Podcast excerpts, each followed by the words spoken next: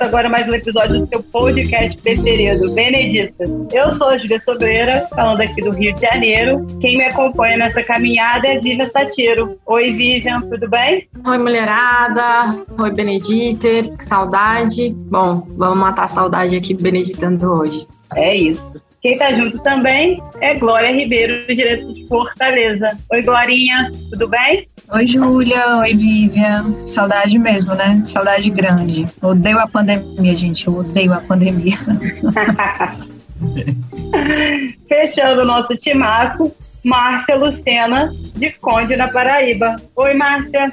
Oi meninas, que bom a gente poder estar aqui. Eu também odeio a pandemia, mas adoro a tecnologia. que eu estou vendo vocês, estou ouvindo vocês, estou junto com vocês de alguma forma e junto com quem está aí nos acompanhando, né? Bora lá!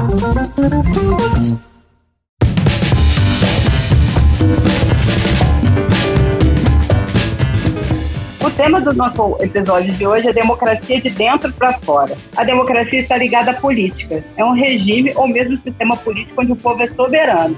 E a política ou os sistemas políticos contemplam tudo referente à vida de uma cidade, no estado, no país, no mundo.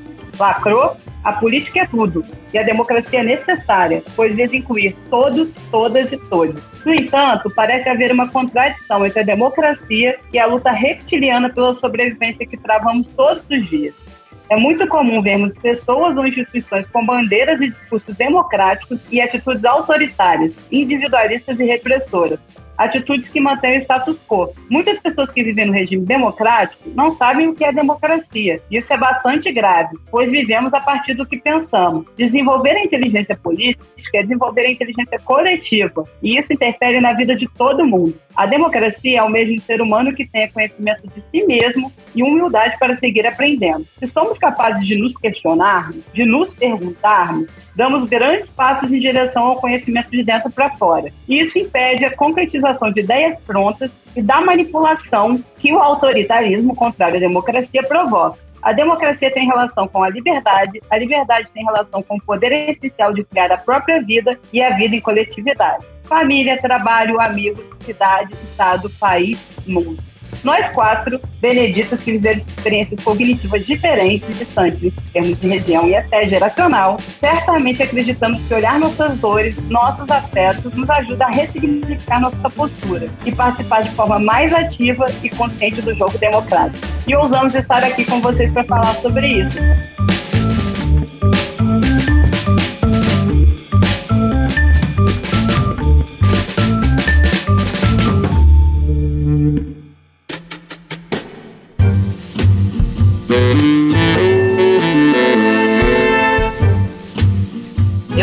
Começar porque isso está pulsando muito né, dentro de mim pelo olhar que eu desenvolvi como gestora pública, como prefeita durante quatro anos e ver como é difícil você trazer para a prática, para a construção diária, esse conceito da democracia, você colocar colocá-lo em movimento, é muito difícil porque esbarra de fato com muitas coisas pessoais que são construídos no seu ninho, né, no seu infinito particular, né, esbarra com a democracia, que é um exercício que abraça todo mundo, né? Então, eu vejo muito isso que Júlia acabou de falar. Eu vejo muitas instituições que se dizem absolutamente comprometidas com o processo democrático, com a democracia, mas não descem a fundo, não vão a fundo para ver isso. Eu, eu mesma, eu passei por uma experiência agora recente numa instituição que tem um compromisso com a luta democrática e tudo, e que me julgou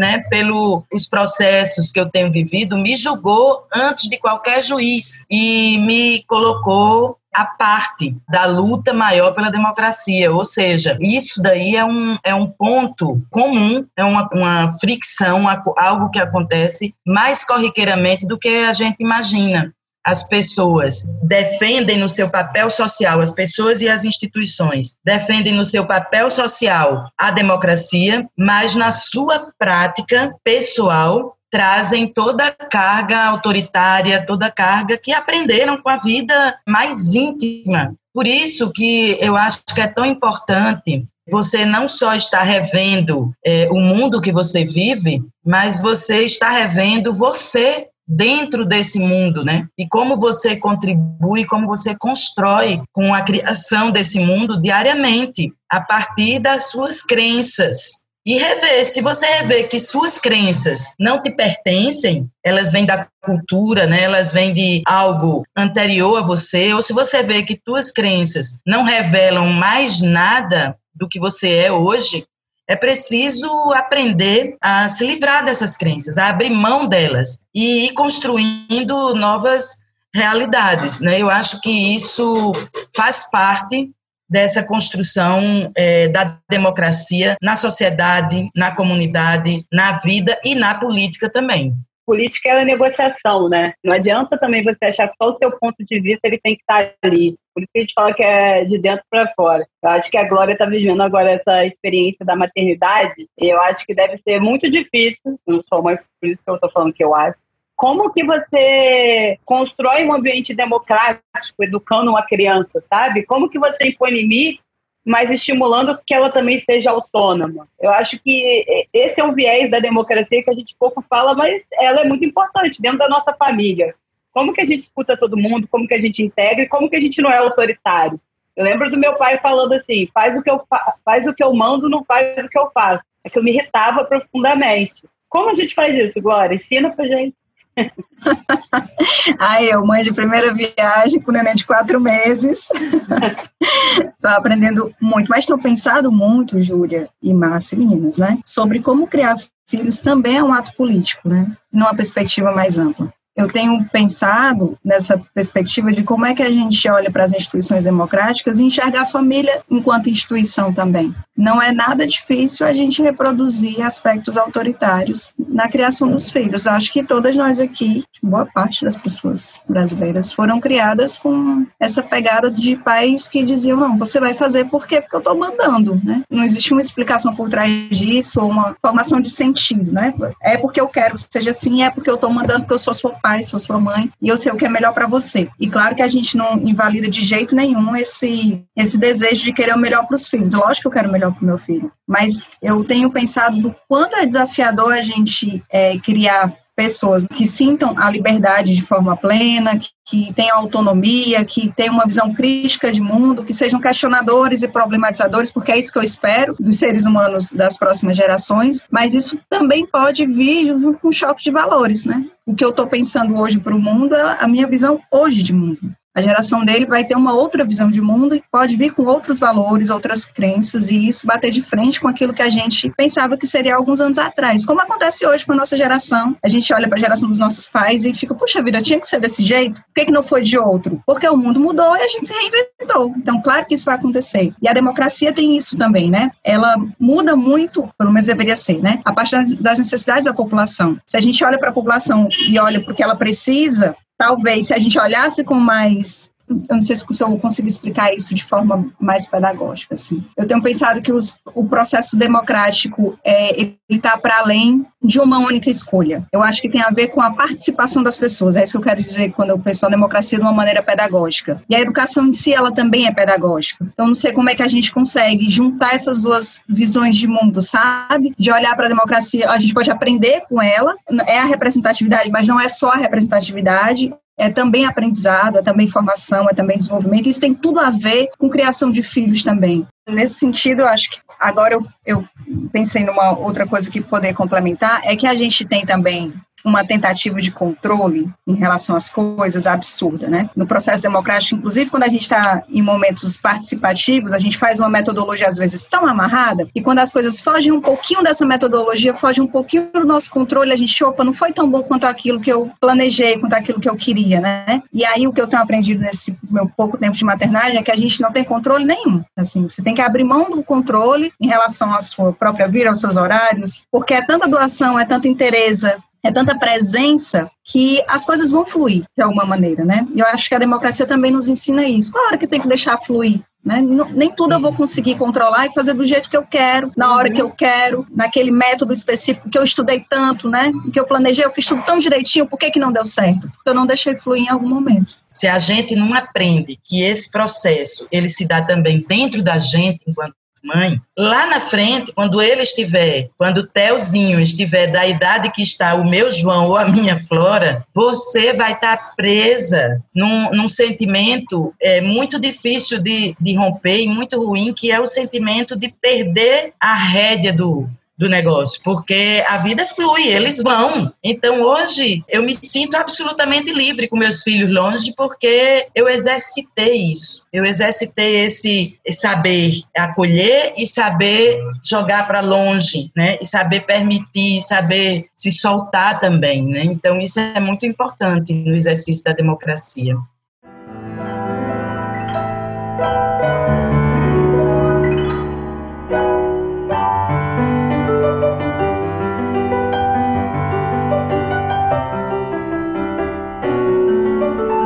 Democracia dá trabalho, democracia custa caro, mas a gente tem que fazer, não tem outro. Quem já trabalhou com um processo participativo, que acho que nós quatro já participamos, sabe o trabalho que é. Tem dia que você fala, nossa, eu não aguento mais. Eu vivi um, umas experiências, por exemplo, eu entrava em comunidades onde o Estado nunca tinha entrado.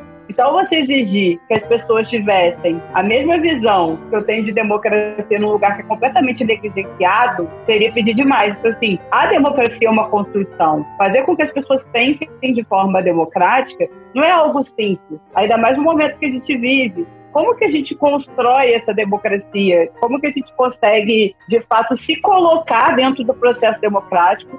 Que, obviamente, você precisa negociar mas ao mesmo tempo que você precisa negociar, você precisa falar não, porque você tem que saber até onde você pode ir. Aí que eu estou falando é uma questão de ética mesmo. Como a gente consegue, de fato, fazer processos democráticos que sejam participativos, que a gente consiga escutar, de fato, as pessoas e que a gente, de fato, acredite naquilo, né? Acho que tem, tem duas coisas que a gente está comentando aqui, né? A democracia democracia como sistema político e, e talvez um, um, pouco de cidadania para exercício da democracia ou para efetivação da democracia. Não sei exatamente conceitualmente é, qual é a melhor forma de expressar isso. Mas pensando é, num processo de democratização, se, se é que a gente pode falar em processo, eu imagino e acho que a, maior parte do, dos autores que, que, que, tratam sobre isso falam de democracia como um processo que está ligado à oportunidade de participação política e oportunidade de competição política. E aí isso me remete um pouco ao episódio passado, que é o episódio da Irina, que, em que a gente falava que as mulheres são mais alheias a, a esse processo entre aspas, do que eu acabei de chamar de democratização, né? Porque a gente tem mais dificuldade de, tanto de participação política quanto de competição política. E aí, ouvindo agora falar do Theo, eu fico imaginando como é que a gente pode estimular as próximas gerações a participarem mais e a competirem mais, né? E quando eu falo em, em participação em competição, naturalmente eu, eu trago um, um, outro tema que é o da inclusão social, né? Como é que a gente fala de democracia se nem todo mundo está incluído, né? E obviamente a gente está numa democracia indireta, uma democracia representativa, mas quem é que nos representa? O nosso representante, ele, ele tem consonância ou ligação com os representados, os representados, aqueles que elegem os seus representantes, eles têm condições de, de eleger de forma igualitária, né? O, o, valor do voto, ele realmente é um para um. Quando você fala também de, de qualificação da participação, eu acho que está muito nisso, né? O, meu voto vale o mesmo tanto que o teu voto vale? Claramente, do ponto de vista de contabilização dos votos, sim. Mas para chegar no voto qual que é a construção disso? Enfim, acho que pensar a democracia como esse processo em que a gente possa trazer mais gente, né, e, e, dar uma resposta de, já que estamos falando sobre um sistema político do povo, sobre a soberania popular, quem é o povo? O meu voto vale igual ao seu? A participação feminina é igual à participação masculina? A participação dos pretos e periféricos é igual à dos brancos, é, dos centros urbanos? Viajei, gente, desculpa. Não, não viajou nada. A nossa viagem. Eu, a é, gente está viajando e eu estou achando incrível. Você trouxe é, uma coisa que, como sempre, você faz uma, uma leitura muito objetiva e clara de todas as viagens que a gente faz aqui, né? E isso é, é, o que nos faz uma, uma, uma flor só, né? Essa, é, essa diversidade e você costura isso de uma forma muito bonita. Mas eu me toquei também de um, um, um diálogos que eu fiz, que tem essas lives do diálogos, com uma advogada. Essa advogada criminalista, a Mariana, ela, ela trabalha, ela estuda o patriarcado público E, e, é justamente essa carga do patriarcado. O patriarcado era algo que estava fechado entre as quatro paredes da casa, da família. O pai era o chefe da família, o rei, o dono, que ditava as regras. Quando a mulher sai para o o mundo público, o patriarcado, ao invés de ter morrido dentro de casa, ele acompanha a mulher nesse mundo público. E eu acho que esse patriarcado que acompanha, que ganha o mundo lá fora, ele é muito responsável por essa coisa confusa né, que se tornou a gente exercer a autonomia, a liberdade e a democracia no mundo. Eu acho que o, o que a gente carrega de patriarcado ele interfere muito no processo do exercício democrático, sabe? Acho até a construção do patriarcado que a gente conhece aqui é muito vinculada ao regime monárquico, né? Em que o poder é de um, o poder não é de todos. Quando a gente estava fazendo o aquecimento aqui antes do programa, começou a falar dessa dificuldade de processos democráticos, onde a gente não queira que a nossa vontade prevaleça, né? Acho que essa é a grande dificuldade. Como a gente constrói, sabe? Como a gente de fato consegue ouvir o outro e, e, tentar formar o, o, coletivo? Acho que a gente vive uma loucura tão grande, onde as pessoas só querem se atacar e ninguém pensa em construir, sabe? A própria uma crítica à própria esquerda, assim, sabe? A gente pensa que a gente é, ah, tem que abrir frente ampla. Eu, eu não vejo ninguém conversando de modo civilizado. Eu só vejo alguém acusando o outro, sabe?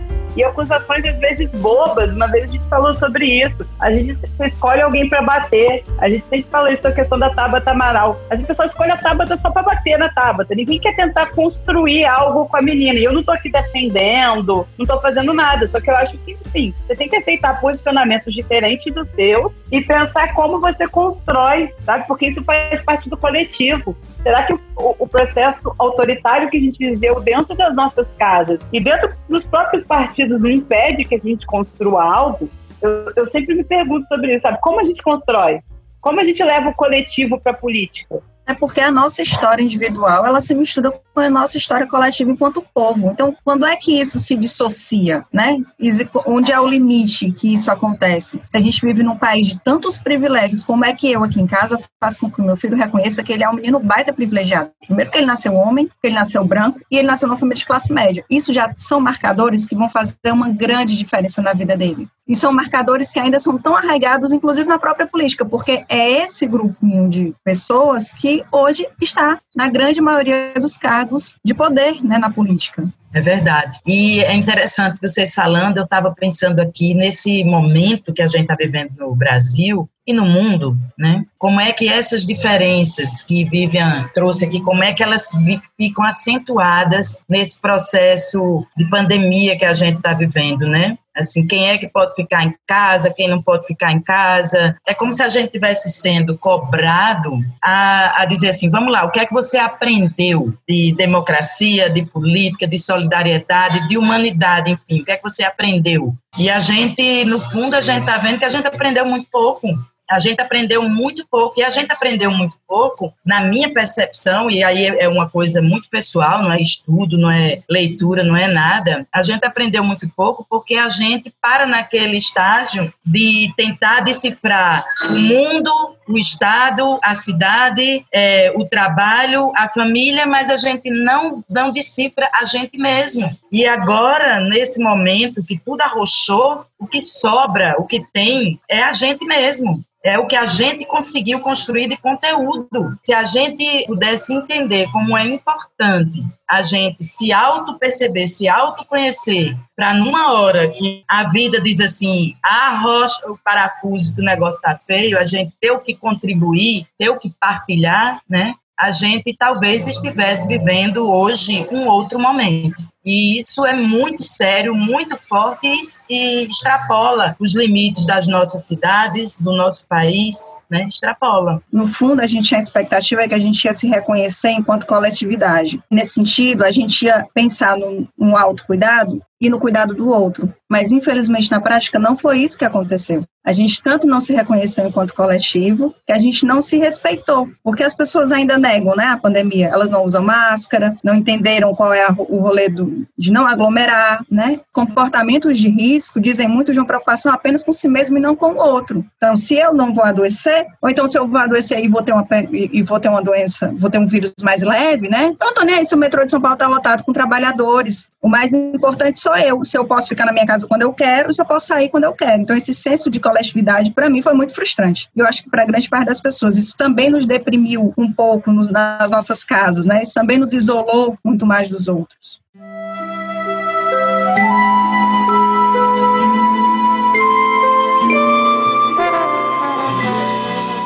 A gente vive num mundo onde a individualidade prevalece e é onde a gente vê pessoas pensando muito nessa. só neles, sabe? Nesse momento da pandemia, se for falando de país, a gente puxou tanto assunto que eu já estou até deprimida, porque. Não, de fato, a gente caminha para onde? O país. Sabe, acho que a gente errou como país e, e não tem problema nenhum falar sobre isso, porque a gente precisa rever, a gente precisa reconstruir, entender que deu errado, sabe? A gente tem que reverter essa lógica de que a gente esconde os problemas. Eu acho que os problemas eles mostram para onde a gente deve ir. Eu sempre falo muito isso, a gente fala muito de gestão, né?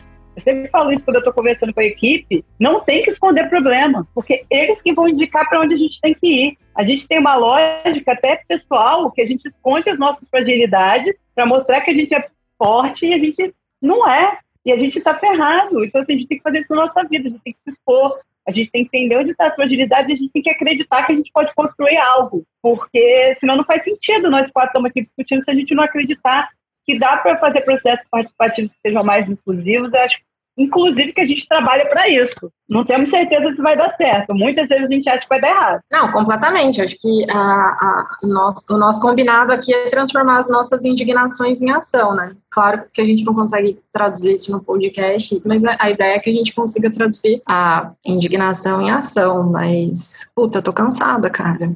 É, a gente esbarra muito e eu fico insistindo assim o tempo todo nessa mesma tecla, porque eu, te, eu, eu adquiri uma visão muito clara sobre isso com a vida, né? Eu sou a, a, mais velha aqui do grupo, né? Eu tenho uma amiga que ela disse que eu vivi, nos meus 57 anos, já vivi 90 anos. Então,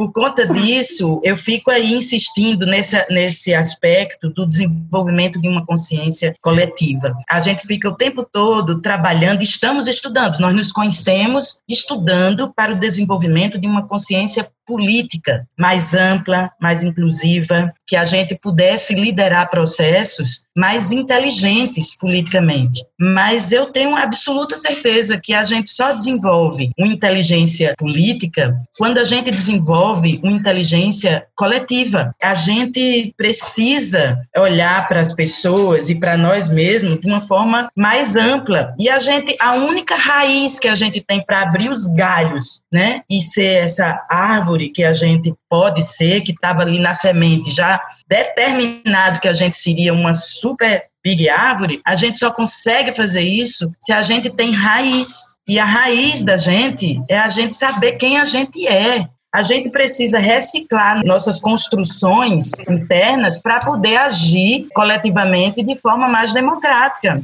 eu fico até emocionada, porque acho que você, para mim, é a qualificação de quem acredita na democracia. Porque você já passou por tanta coisa, e você acredita, e você fala, e você corre atrás, e você arenda, porque é isso, sabe? E isso dá muita força pra gente. Ver que tem pessoas como você que passaram por tanta coisa e que ainda batem nisso. Eu falo, tem que ter raiz, tem que acreditar, porque é difícil, a gente está cansado. E, e, ver você transformando seu cansaço, talvez a sua indignação em luta, é algo, para mim, muito feliz, assim, sabe? Eu vejo e eu falo, porra, agora eu vou voltar. Ah, mas se a Márcia foi, eu vou também, vai. É, é traz aí o é suspiro é, tipo de esperança, isso. né? O negócio, eu acho que é transformar o cansaço em oportunidade, porque a gente cansa todo dia para comer também, né? Porque você tem que fazer a comida, comer, lavar prato. O cansaço não pode ser nossa desculpa. É. O cansaço, ele precisa ser o espaço da gente se refazer. Ontem, né? inclusive, eu jantei pipoca.